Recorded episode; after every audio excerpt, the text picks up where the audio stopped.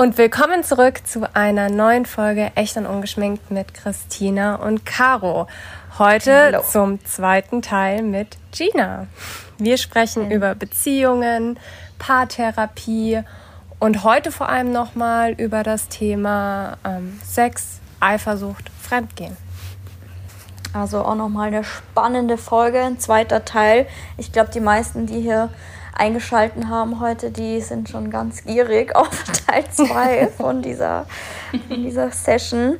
Ähm, ja, ich würde sagen, dann legen wir direkt los. Ähm, wer mehr zu Gina äh, wissen möchte, wer vielleicht erst jetzt eingeschaltet hat, unbedingt Teil 1 anhören. Sehr, sehr spannend. Mhm. Da haben wir mhm. schon richtig viel gelernt. Also auch ich persönlich.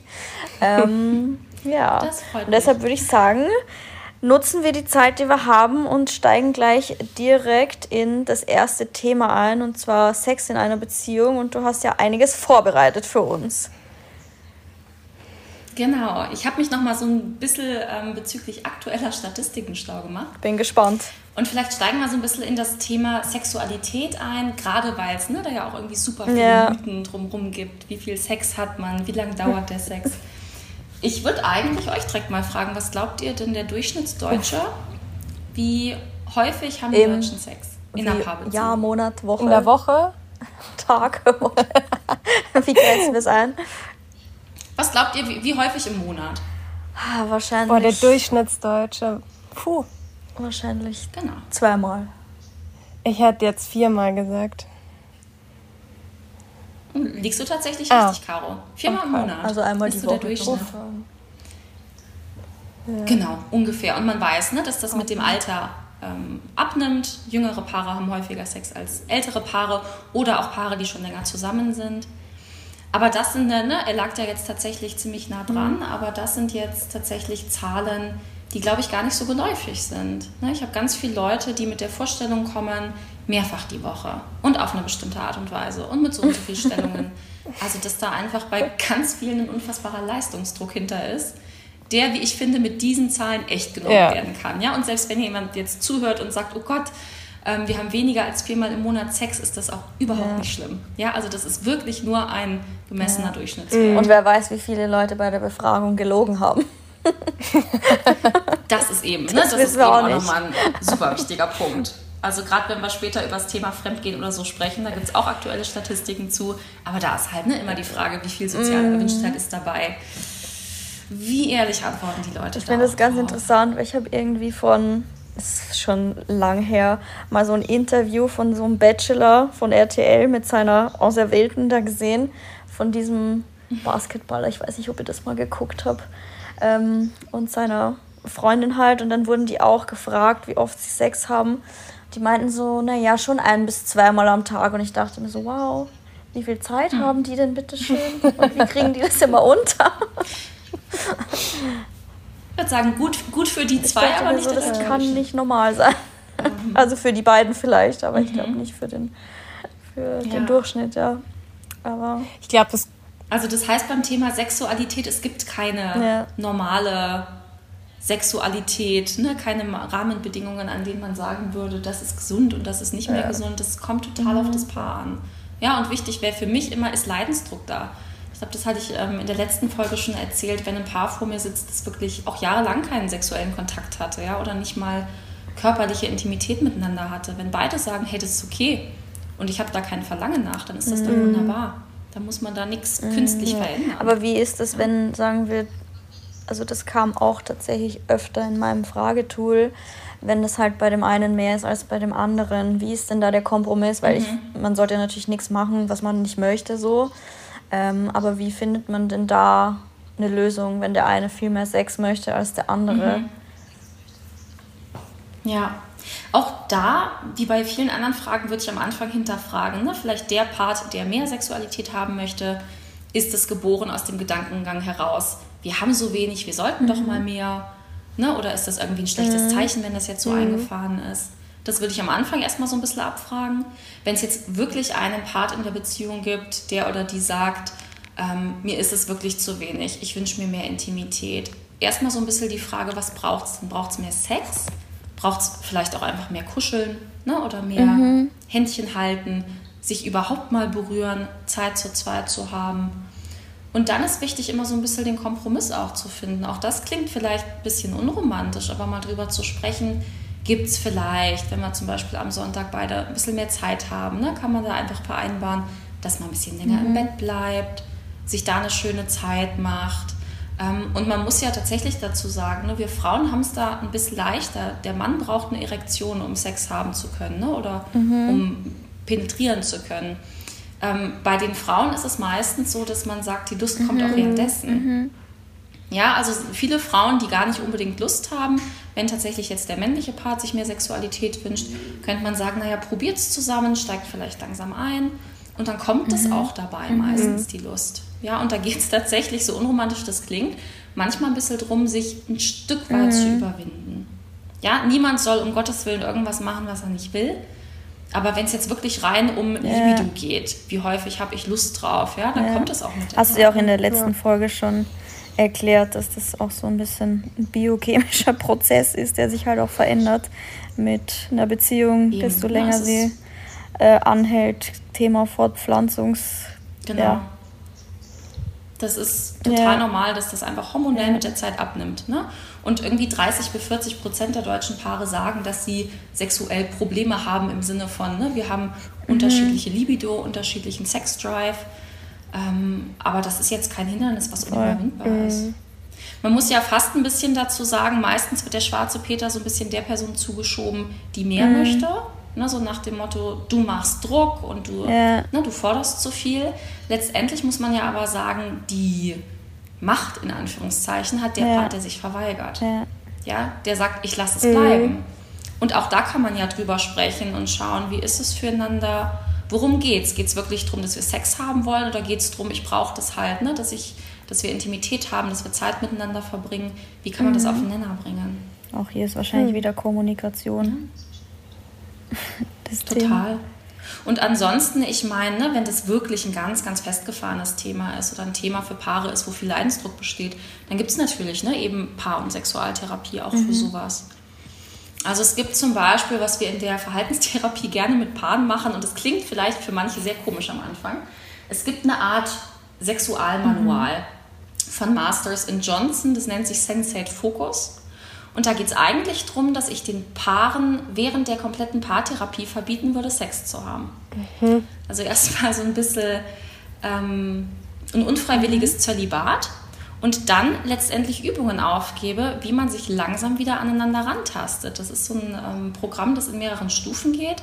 Da kann es vielleicht darum gehen zu sagen, okay, während der kompletten Dauer der Therapie kein Sex mhm. für euch beide. Was eh sehr spannend ist, weil es dann für beide auch einmal super attraktiv sagen, ist. Und immer das, was man nicht erzählt, haben kann. Okay, ja, jetzt konnten wir uns nicht aneinander halten. Ne? Und das hat es jetzt total spannend gemacht, auch dann super.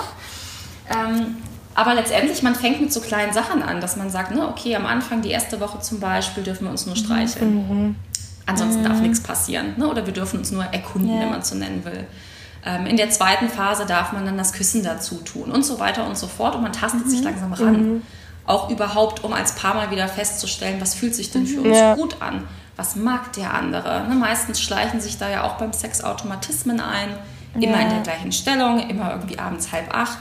Ähm, ne, dass man da einfach mhm. was, was Neues auch mit reinbringt, was ne, neu entdecken, neu erkunden. So ein kleines Reset. Also das kann man durchaus auch machen. Ja. Genau. Ne, oder so kleine Übungen, da muss man ja jetzt nicht unbedingt auch, das muss man nicht in der Paartherapie machen. Das könnte man sich ja auch so als Paar mal zusammensetzen, ne, dass man irgendwie sagt, 30 Tage ohne Sex, wie dieser Film mit George Harner, und sich dann so ein bisschen daran ja. tastet.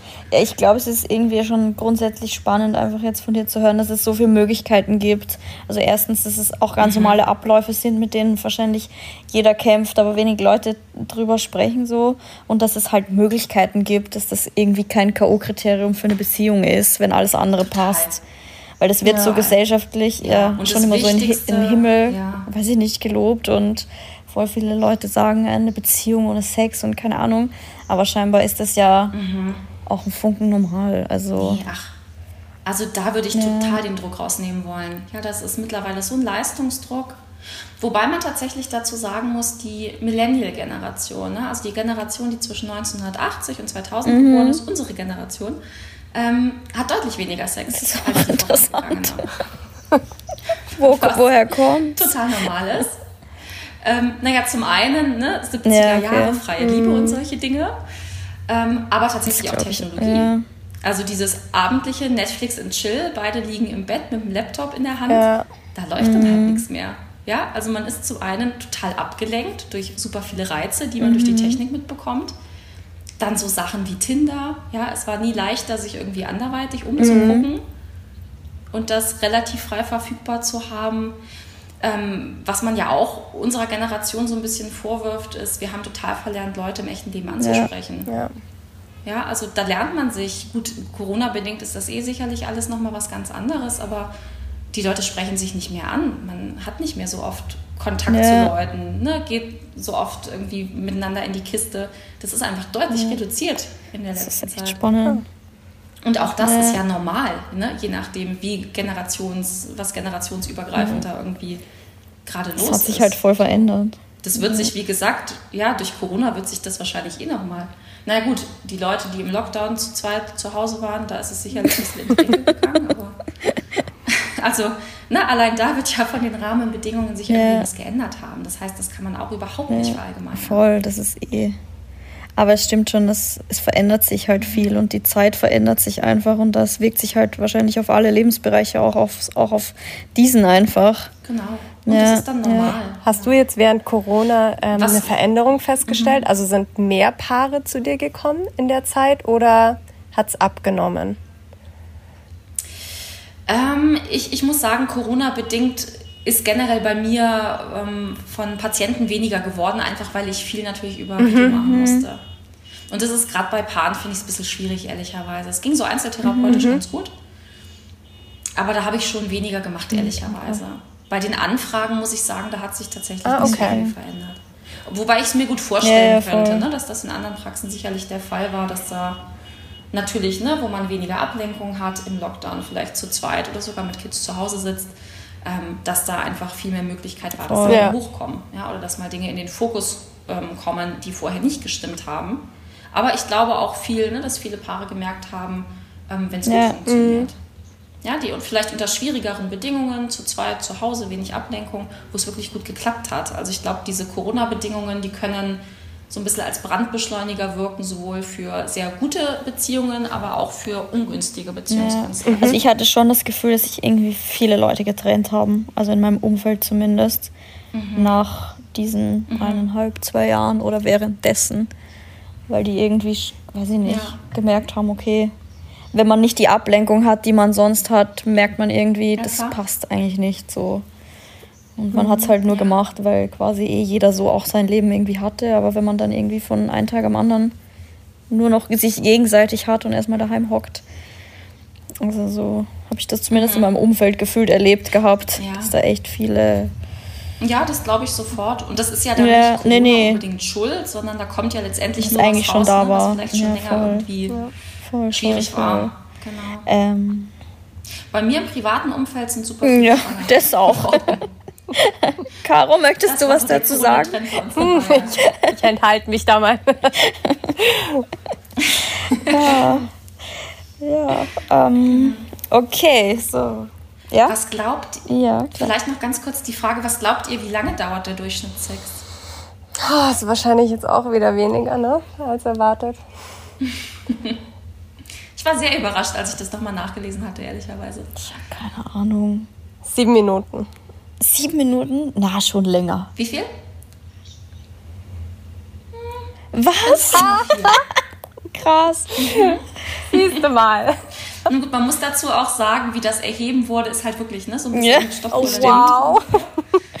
ähm, aber recht kurz. Und was ich noch spannender fand, was die deutschen Paare angegeben haben, ähm, ist die Tatsache, dass drei bis sieben Minuten völlig ausreichend sind. 13 Minuten wäre super, 15 Minuten ist schon zu viel. Das ist echt interessant.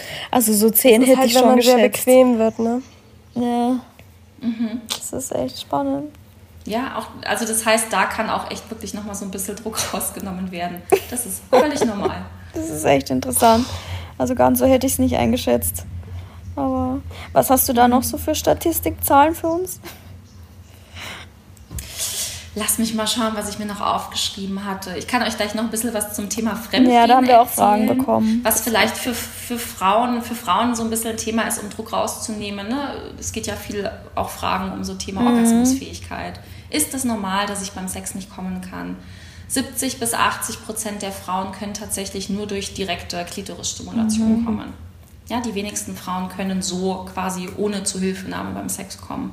Also ich glaube, das ist auch was, wo gerade Frauen sich wahnsinnig viel Druck nochmal machen. Ja. Das ist echt. Aber ist es dann einfach körperlich bedingt oder gibt es da. Ja, okay. Ja. Okay. Ja.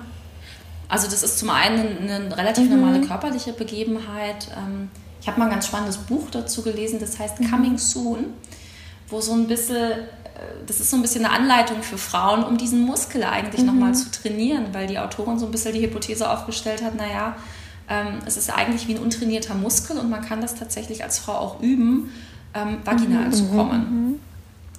Was ich mir Ja. vorstelle, ne, also ich kann mir vorstellen, dass das sicherlich möglich ist, aber das heißt, wenn man das jetzt nicht Gott gegeben sofort kann oder bisher so erlebt hat, dann ist das Ja. überhaupt nicht dramatisch. Und vielleicht. Ne, und man kann ja auch eine schöne Sexualität zusammen haben, ohne zum Orgasmus zu kommen. Das muss ja nicht immer das Ziel ne, sein, Ja. dass es dann gut war am Ende. Ja.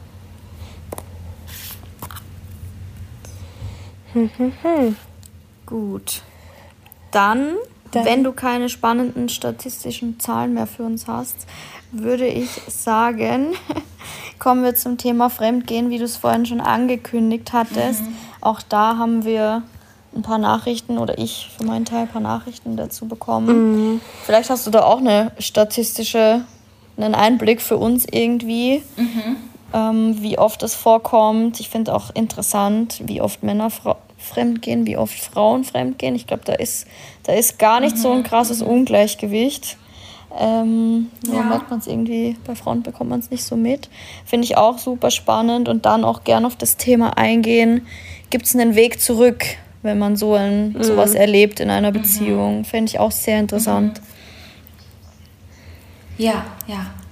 Also da wäre mir total wichtig zu betonen, ne, dass bei diesen Fremdgehgeschichten, egal ob das jetzt ein Seitensprung ist oder eine Affäre über eine längere Zeit ist, es gibt kein Schwarz und Weiß.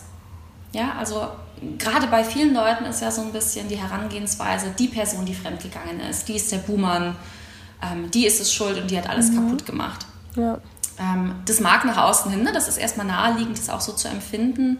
Aber es gibt ja auch Gründe fürs Fremdgehen, ne? ohne das rechtfertigen oder entschuldigen zu wollen. Aber wenn wir wirklich mal versuchen, uns in beide Parteien reinzuversetzen, die Person, die fremd geht, die Person, die betrogen wurde, es gehören beide dazu.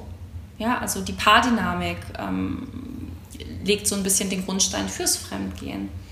Ähm, und es ist tatsächlich, wenn wir uns die Statistiken da angucken, ähm, Christina, du hast das, glaube ich, eben gesagt, es gibt da gar nicht so viele Unterschiede. Und die Frage ist ja tatsächlich, ne, wie sozial erwünscht antwortet jemand auf diese Frage. Ähm, aktuell gehen laut Statistik zumindest mehr Frauen fremd als Männer was früher anders war.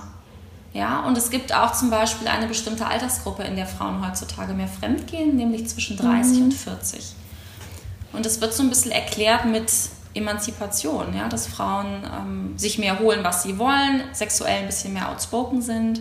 Also das hat sich schon, ne, wie gesagt, rein von den Zahlen her ein bisschen verändert. Aber nichtsdestotrotz, sowohl Männer als auch Frauen gehen fremd. Bei Frauen sind es aktuell um die 30 Prozent, bei Männern ca. 25. Schon eine hohe, also Ja. ja, eine hohe Ja. Zahl. Ja, dann ist natürlich ne, die Frage, wie Ja. wird Fremdgehen definiert? Gehört da jetzt Sex dazu? Gehören da auch andere Sachen dazu? Aber ne, man weiß, das kommt vor. Und um so ein bisschen auf die Frage zurückzukommen, die ihr vorhin gestellt hattet, ja, da kommt man auch wieder raus, wenn beide das wollen.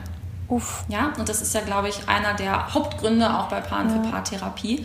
Wie gehen wir mit sowas um? Können wir nochmal zurückfinden zueinander? Ja. Und ich weiß, dass viele Paare das vielleicht dann nicht gern hören ne? oder gerade die Betrogenen hören das nicht gern, aber manchmal kann so, ein, so eine Fremdgehgeschichte tatsächlich danach auch ein Paar nochmal mehr zusammenschmeißen. Oder die Beziehung, wenn nicht sogar so ein bisschen retten. Augen Weil dann öffnend einfach wirkt das vielleicht. Muster erkennbar Ja, werden. ja. Genau. Ja, da stimmt irgendwas nicht. Woran lag das denn? Wie kam es dazu? Wir müssen hier was verändern. Ja, also so ein Mhm. bisschen wie ein Weckruf auch. Wie, ich finde es ganz Wow. interessant, jemand wie du, der das halt wahrscheinlich sehr realistisch betrachtet. weil ich erlebe voll oft, das ist schon ein Thema, finde ich, wo man auch mit Freunden schon diskutiert drüber. Also hatte ich auch schon oft. Und ich habe ganz viele Freundinnen, die sagen, ja, und das könnte ich niemals verzeihen und ich würde ihn und sie umbringen und keine Ahnung. Und ich denke mir so, erstens, glaube ich, hat sich gesellschaftlich bei uns halt, wie du vorhin schon gesagt hast, durch Technologie und so viel verändert. So allein die Möglichkeiten, die Leute heutzutage mhm. haben, wie einfach manche Dinge auch geworden sind, sei es nur durch Tinder mhm. oder auch nur, ja. wie du gesagt hast, wo fängt das an, wo hört das auf, treffe ich mich mit jemandem, schreibe ich nur mit wem anderen.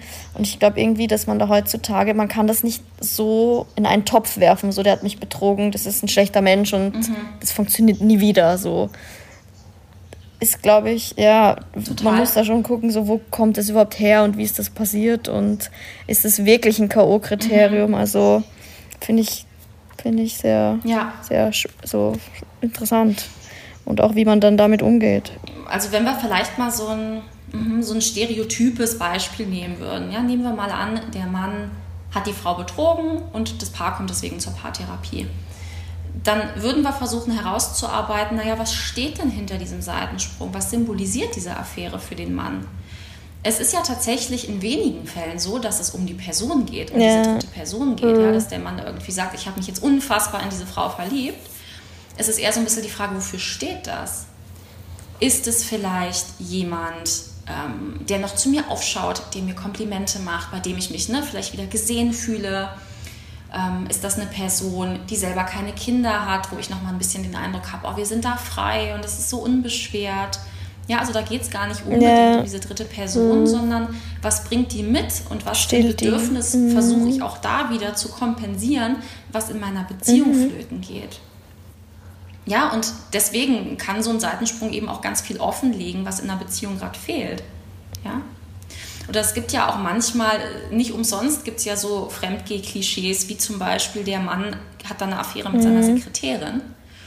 Ähm, es ist ja vielleicht gar nicht so, ne, dass alle Sekretärinnen männermordende Frauen sind, die sich verheiratet und abgesehen haben. Ja, so wird es ja nicht sein. Sondern äh, das wird so ein bisschen psychologisch damit erklärt, dass man sagt, naja, die Sekretärin, ja, da ist so ein bisschen Machtgefälle. Ja der Mann kann sich, kann sich toll, kann sich groß mhm. fühlen, ne? zu dem wird aufgeschaut. Ist es nicht eher das, was ja. der sucht? Ja, also ist es gar nicht die Dame an sich, die da ins Spiel kommt, sondern geht es eher um dieses, da kann ich mich ja. wieder gesehen fühlen. Ne? Nicht umsonst gibt es diese Klischees. Kompensiert man halt irgendwas anderes wahrscheinlich damit. Mhm. Ja. Ja, ja. Ne, das heißt, da ist bei beiden, bei beiden wichtig in der Beziehung zum einen der, der betrogen hat, warum habe ich das gemacht? Was war da vielleicht unbewusst meine eigentliche Motivation dahinter? Was mhm. brauche ich in meiner jetzigen mhm. Paarbeziehung wieder, ja, damit ich glücklich bin? Aber eben dann auch so ein bisschen Verantwortung ähm, bei der Person, die betrogen wurde. Wo war mein Eigenanteil? Ähm, Gibt es vielleicht Stellen, ja, an denen ich mir wenig Mühe gegeben habe, ja, oder wo ich meinen Partner vielleicht vernachlässigt habe? Und das ganz vorwurfsfrei, ja, und nicht um zu sagen, wegen dir, nur ja. weil du mich nicht gesehen hast, bin ich fremd gegangen. So ist es nicht, aber da gehören ja zwei dazu. Und dann müssen bei einem Seitensprung muss nicht nur der Part arbeiten, der betrogen hat, sondern beide müssen dran mhm. arbeiten. Und der oder die Betrogene muss gewillt sein zu sagen, okay, ich bin gewillt, es hinter mir zu lassen und eine neue Art von Beziehung für uns beide mhm. möglich zu machen. Das ist super wichtig. Da ist dann nur die Frage, wie man da dann wieder ein Vertrauen aufbaut. Also ich verstehe schon, mhm. was du meinst, aber für mich wäre halt so dieses Riesenthema, dass man dem Partner dann auch wirklich wieder vertrauen kann. Also dieses, ja. wenn er dann vielleicht irgendwie ausgeht oder was weiß ich, dass man dann da nicht irgendwie blöde Gedanken hat und dass man dann wirklich sagen kann, nach so mhm. einer Aktion, ähm, ich vertraue dem jetzt trotzdem wieder blind. Also ich glaube, das ist dann mhm. schon noch mal nicht ganz ja. so einfach. Und da hast du total recht, das ist sicherlich das, womit sich die meisten Leute unfassbar schwer mhm. tun. Ne? Also, okay, ich kann vielleicht irgendwie über diesen Seitensprung die, Sprung, die Affäre ja. hinwegsehen, aber wie sieht denn das jetzt zukünftig aus, ne? wenn der Partner ausgeht, wenn das Handy klingelt? Muss ich mir nicht immer wieder mhm. Sorgen machen. Und ich würde da gerade am Anfang so ein bisschen raten, dass die beiden wirklich miteinander sprechen und zum Beispiel der, der betrogen hat, ähm, sehr viel Rücksicht nimmt. Ja, und zum Beispiel auch sowas sagt wie, was brauchst du? Brauchst du es jetzt in der Anfangsphase in den nächsten paar Wochen, dass ich öfter zu Hause bin? dass ich dir Bescheid gebe, wo ich bin. Ne? Nicht übermäßig dauernd mit Standortteilen mhm. und sowas, aber wie kann ich es dir leichter mhm. machen, dass du gerade jetzt beim Neuanfang nicht wahnsinnig Angst haben musst. Oder was brauchst du? Brauchst du, dass wir jeden Tag irgendwie nochmal kurz drüber reden? Mhm. Also da wirklich Rücksicht zu nehmen, auch nicht dazu zu drängen, ähm, die Person, die betrogen wurde, schnell wieder sexuell aktiv mhm. zu werden ne? oder schnell zur Normalität über, zu überzugehen, sondern dass sich da wirklich Zeit genommen wird und dass auch die Person, die betrogen wurde, eben die Zeit hat zu sagen, ich brauche da einen Moment, ich kann vielleicht auch noch keinen Sex mit dir haben, ähm, ich brauche vielleicht auch noch länger, bis es für mich okay ist, dass du mit deinen Kumpels irgendwie um die Häuser ziehst, ne? wenn wir jetzt bei diesem einen Geschlechterklischee mhm. bleiben würden. Aber dass da wirklich auch beide am Anfang gut miteinander reden und sich echt Zeit nehmen. Okay. Mhm. okay.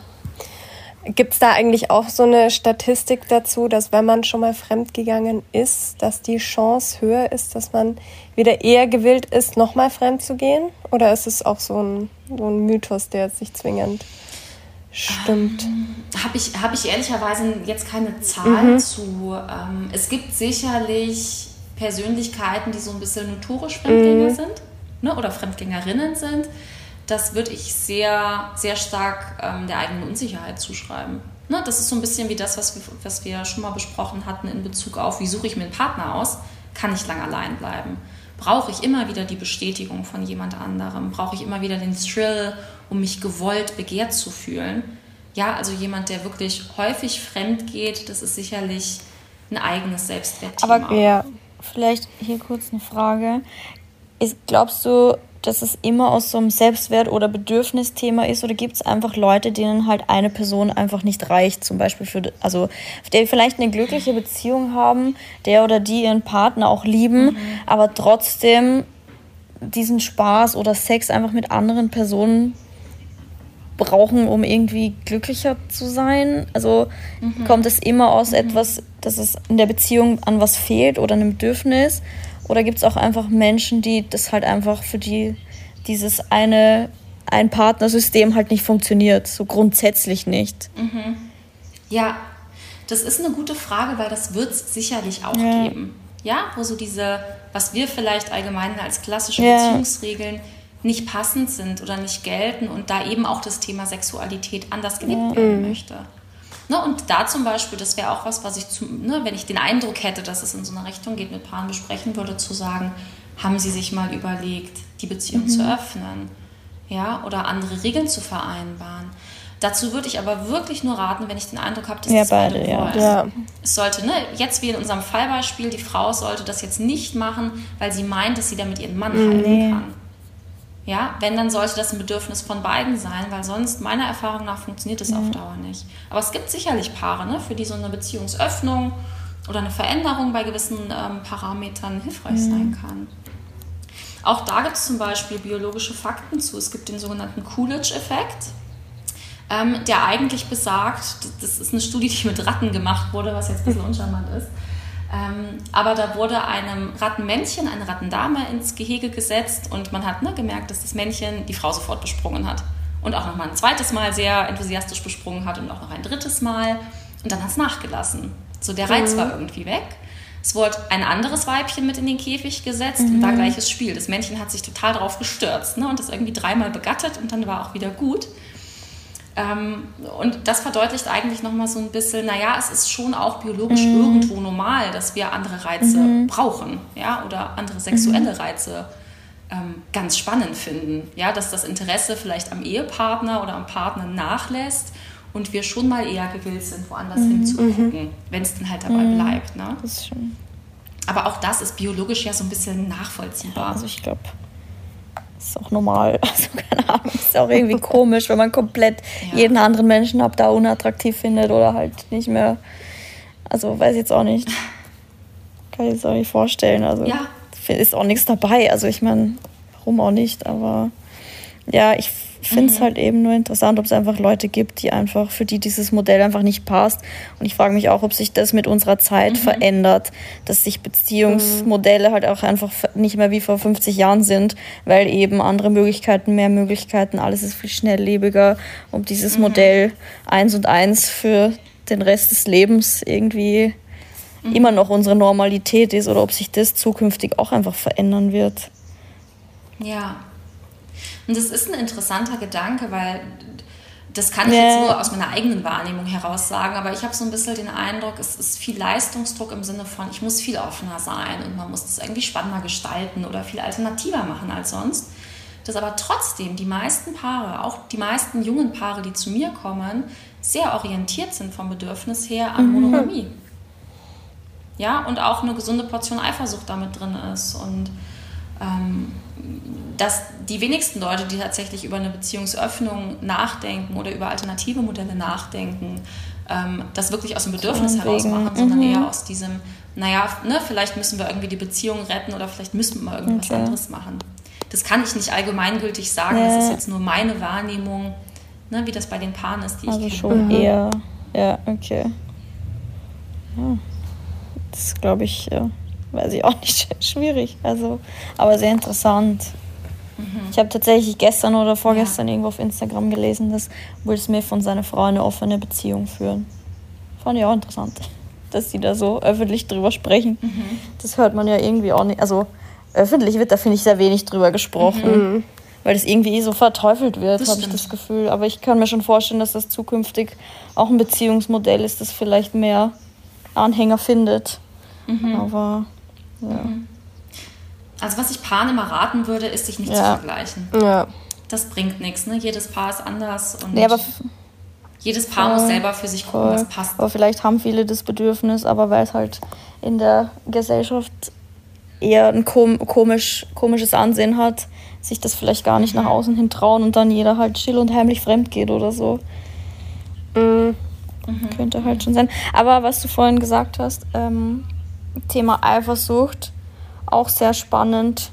Haben wir auch ein paar Nachrichten bekommen, so wie man das bei sich selber, also da haben eher mir Mädels geschrieben oder Frauen, die gesagt haben, sie sind eifersüchtig und wie man das besser in den Griff bekommt. Kann man da was machen oder ist das einfach eine Persönlichkeitssache?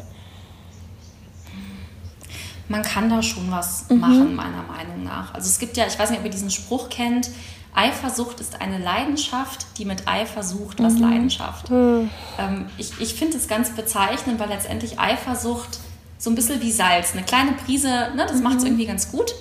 Aber wenn es ja. zu viel ist, kann das eine mhm. Beziehung echt kaputt machen. So, dann ist das Ganze dahin.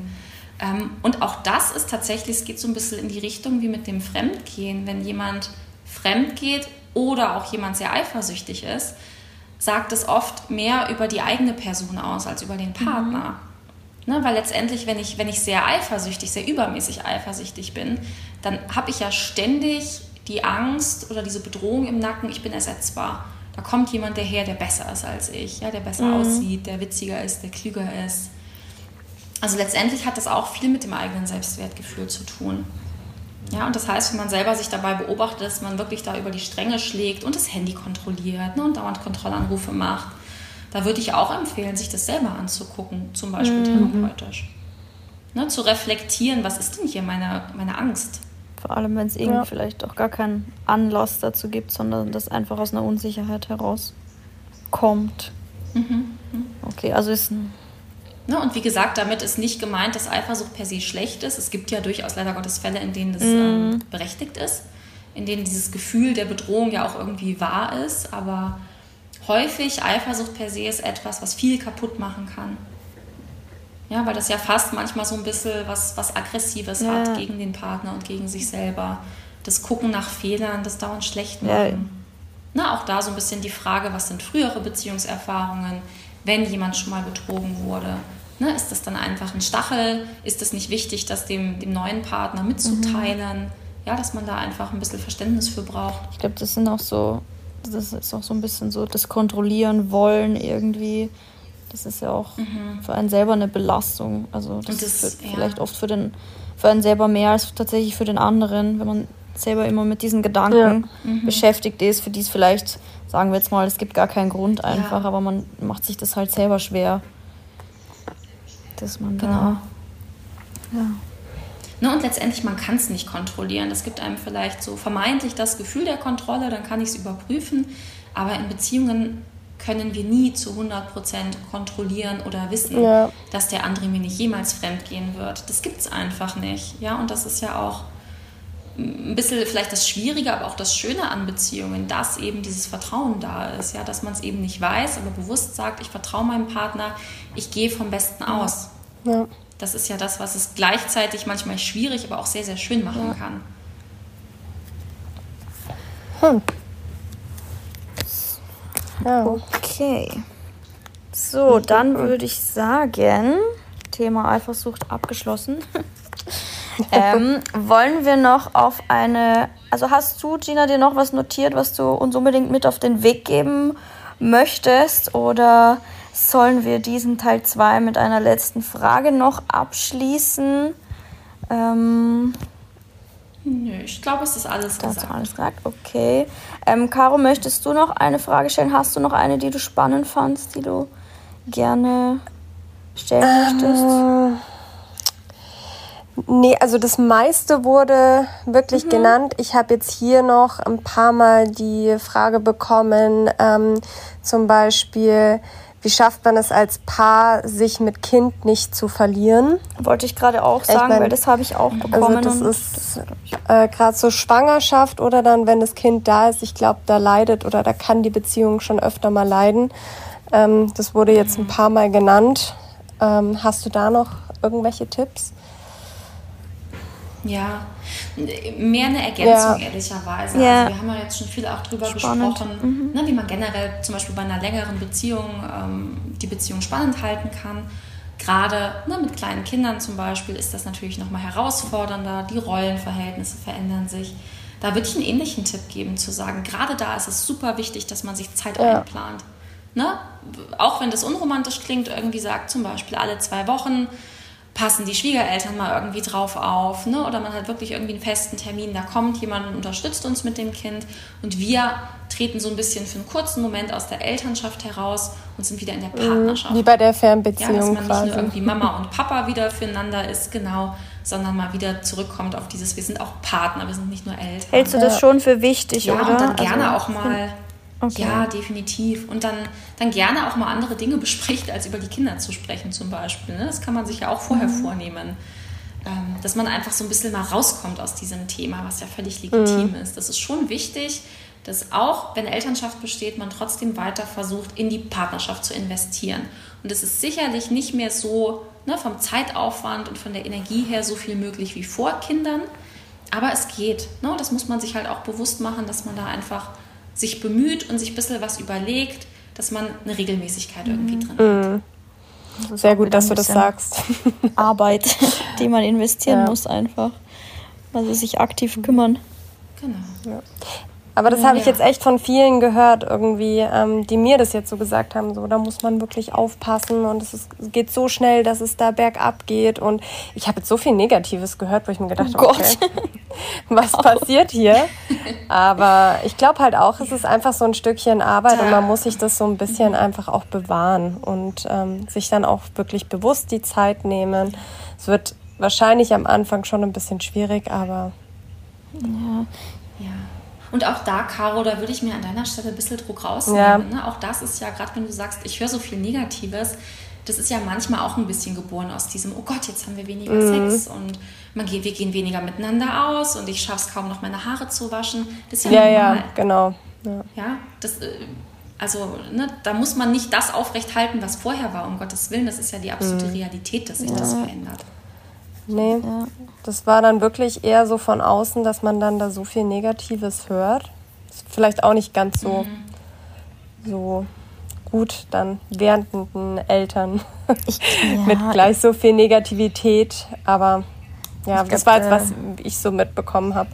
Da klatschen dir wahrscheinlich Leute ihre persönlichen Meinungen irgendwie vor die Nase oder ihre persönlichen Erfahrungen, mhm. von denen sie wahrscheinlich ausgehen, dass das für die Allgemeinheit so ist, aber das ist wahrscheinlich auch einfach nur ein individueller Erfahrungswert, ja. der ja nicht für jeden gilt. Also. Ja, ja. Und ich meine, man kann ja auch ein bisschen von diesem Defizitorientierten weggehen und sagen, Mensch, ne, wenn man zusammen Eltern wird, das kann ja auch mhm. ganz viel Positives in die Beziehung ja. bringen. Ne? Dass man wirklich, man hat ein Kind gemeinsam, man wächst total zusammen. Da gehen ja auch eigentlich sehr, sehr viele schöne Dinge mit einher. Mhm. Ne, dass man merkt, man kann sich aufeinander verlassen. Es ist nochmal eine ganz andere Art von Verbindung und das ist ja letztendlich erstmal was total ja, Schönes. Voll. Ja, und dann ist erstmal auch nicht vorrangig, wie viel Sex man noch hat oder wie häufig man noch ausgeht, sondern ne, wir sind jetzt Eltern für dieses kleine mhm. Wesen. Ja, soon, Caro. Du kannst uns dann mal in einem, in einem Jahr einen Bericht geben. Da setzen wir uns wieder zusammen wirklich so. und sprechen mal drüber, wie das bei dir läuft. Hm, Finde ich interessant, dann in einem Jahr drüber zu quatschen. Mhm. Aber ja. Mach mal, mach mal, mach mal. Ja, gut. Ähm, ähm, wenn du, Caro, keine Frage mehr hast, die du stellen möchtest. Meine letzte war damit auch beantwortet. Das habe ich nämlich auch bekommen gehabt. Dann würde ich sagen, Gina, erstmal vielen Dank, dass du dir die Zeit genommen hast für uns und für unsere Zuhörer. Ja, sehr gerne. ja, Aber ich habe noch eine Frage, Christina, so, bevor wir ja, ganz, ganz aufhören. Das ja, Wichtigste. Ähm, falls sich jemand ähm, ja, dafür interessiert, zu, einem, zu einer Paartherapie zu gehen. Ach, stimmt. Oder ähm, ähm, ja, so eine Therapie in Erwägung zu ziehen. Auf was muss man achten, Gina? Ähm, wie findet man, wie findet man den? Person? Ja, genau. Ja, also erstmal muss man sagen, dass die Passung total unterschiedlich ist. Ne? Es gibt sicherlich Paare, die können super mit mir persönlich. Es gibt sicherlich Paare, die docken bei mir nicht so an es ist gut darauf zu achten, wo man sich wohlfühlt. Mhm. Und es ist völlig okay auch zu sagen, das ist eine Nase, die passt jetzt mhm. irgendwie nicht. Ne? Weil es bringt nur was, wenn man ein gutes Gefühl hat. So. Ähm, man muss dazu sagen, leider wird Paartherapie und Sexualtherapie von der Kasse nicht übernommen. Das ist eine Selbstzahlerleistung. Okay. Ähm, ich, ich würde Leuten, ne, die jetzt wirklich sagen, ich, ich suche einen Paartherapeuten, eine Paartherapeutin, raten, ähm, zum einen, ne, der Begriff Paartherapeut oder Paartherapeutin ist nicht geschützt. Das heißt, letztendlich kann das fast jeder anbieten, ne, wenn man sowas liest wie Praxis für Psychotherapie. Auch Psychotherapie ist grundsätzlich mhm. nicht ein geschützter mhm. Begriff. Ähm, das ist manchmal ein bisschen schwierig durchzublicken. Ich würde empfehlen, entweder nach jemandem zu suchen, ne, der eine vollumfassende therapeutische Ausbildung gemacht hat. Das heißt, nach psychologischen Psychotherapeuten zu schauen, mhm. so nennt sich das. Das ist ein geschützter Begriff. Ja, also Leute, die wirklich eine, eine Therapeutenausbildung gemacht haben. Und was ich sehr empfehlen kann, ich persönlich habe eine Fortbildung zur systemischen Sexual- und Paartherapie gemacht. Okay. Ähm, das finde ich eine sehr schöne Art der Paartherapie. Das müssen nicht unbedingt approbierte Psychotherapeuten sein, aber wenn ihr sowas lest wie systemische Sexual- und Paartherapie, finde ich, ist das immer ein ganz guter Qualitätsindikator. Okay. Ja, weil okay. das wirklich, das sind Leute, die haben Know-how, die haben schon viel mit Paaren gearbeitet. Das würde ich empfehlen. Ähm, und was immer ganz, eine ganz gute Internetseite zum Beispiel ist, wenn man jetzt schaut, ne, entsprechend meinem Bundesland, wo finde ich denn da jemanden? Es gibt in jedem Bundesland eine sogenannte Psychotherapeutenkammer. Mhm. Das ist die PTK. Mhm. Ne, zum Beispiel hier in Bayern, bei uns, da könnte man eingeben PTK Bayern, Therapeutensuche. Und dann kommt man auf so einen schönen Filter, wo man selber auch als Hinweiswort zum Beispiel Paartherapie eingeben kann ne, oder Paare oder Sexualtherapie eingeben kann und da kannst du dann deine Postleitzahl angeben. Ja, und dann spuckt er dir ein paar Adressen aus für, für Therapeuten oder Paartherapeuten mhm, in okay. Umfeld. Okay. Das ist eigentlich immer ganz gut, was zu finden. Da kann man auch angeben, ob zu einem Mann oder zu einer Frau. Ist halt die Frage, wie viel mhm, Angebot besteht. Und wie ähm, ist das jetzt, wenn man dich finden möchte? Wo finden unsere Zuhörer dich am hm. besten? Mhm. Ähm, tatsächlich am einfachsten über Google, über meinen Namen. Wenn man Gina Hölters oder Gina Hölters mhm. München eingeben würde, würde man auf unsere Praxengemeinschaft relativ schnell kommen. Das ist die Praxisgemeinschaft am Englischen Garten in München. Und wir sind eben verschiedenste Praxen in einer Großpraxis. Ja, jeder ist für mhm. sich selbstständig, aber wir arbeiten alle zusammen unter einem okay. Dach. Und wir haben zum Beispiel bei uns in der Praxis auch Ansprechpartner für andere Themen. Ne? Ich mache ja auch zum Beispiel Einzeltherapie mit Zwangspatienten, Depressionspatienten, Essstörungen.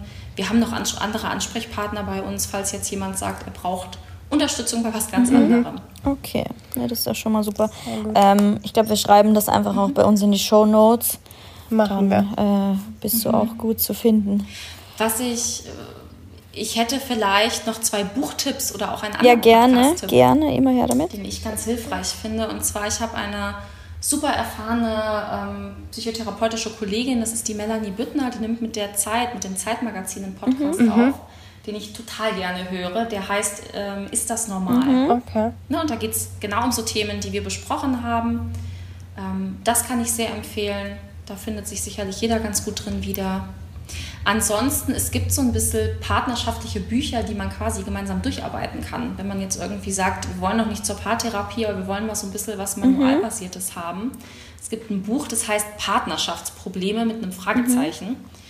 Das ist vom Springer Verlag und das ist so ein bisschen wie ein Handbuch für Paare. Okay. okay. Also wenn man so ein bisschen Einstieg braucht, ist das ganz hilfreich. Und es gibt ein Buch von Ulrich Clement, das heißt Guter Sex trotz Liebe, Wege aus der verkehrsberuhigten okay. Zone. Das okay. ist ein super Titel. Der nochmal so ein bisschen spezifisch auf Sexualität mhm. eingeht. Ne? So Tipps und Tricks, was man da machen kann. Das finde ich okay, auch ganz spannend. Hilfreich. Vielen Dank cool. für die Tipps. Danke. Ich glaube, das hilft. Gerne. Und ja, dann haben wir ja vorher kurz besprochen, dass auch du einen Podcast starten wirst. Ne? Wir warten drauf. da, können, da können wir uns gleich noch Und wenn es soweit ist, teilen wir das natürlich gerne. Aber bis dahin überleg dir das mal. Ja, wir fänden das cool. Auf jeden Fall. Nun gut. Ja, also wir sind dabei. okay. Cool, ja dann vielen Dank nochmal, dass vielen, du da warst. Vielen Dank dir die Zeit genommen ja, hast. Echt, echt cool. Und wer weiß, vielleicht hören wir uns ja irgendwann mal wieder und Caro gibt uns ein Recap, ob sie die Tipps umsetzen konnte. Gerne. Ja. Machen wir. Okay. Gut, dann bis dann und bis in zwei Wochen. Wir hören uns. Das war eine neue Folge Echt und Ungeschminkt mit Christina und Caro.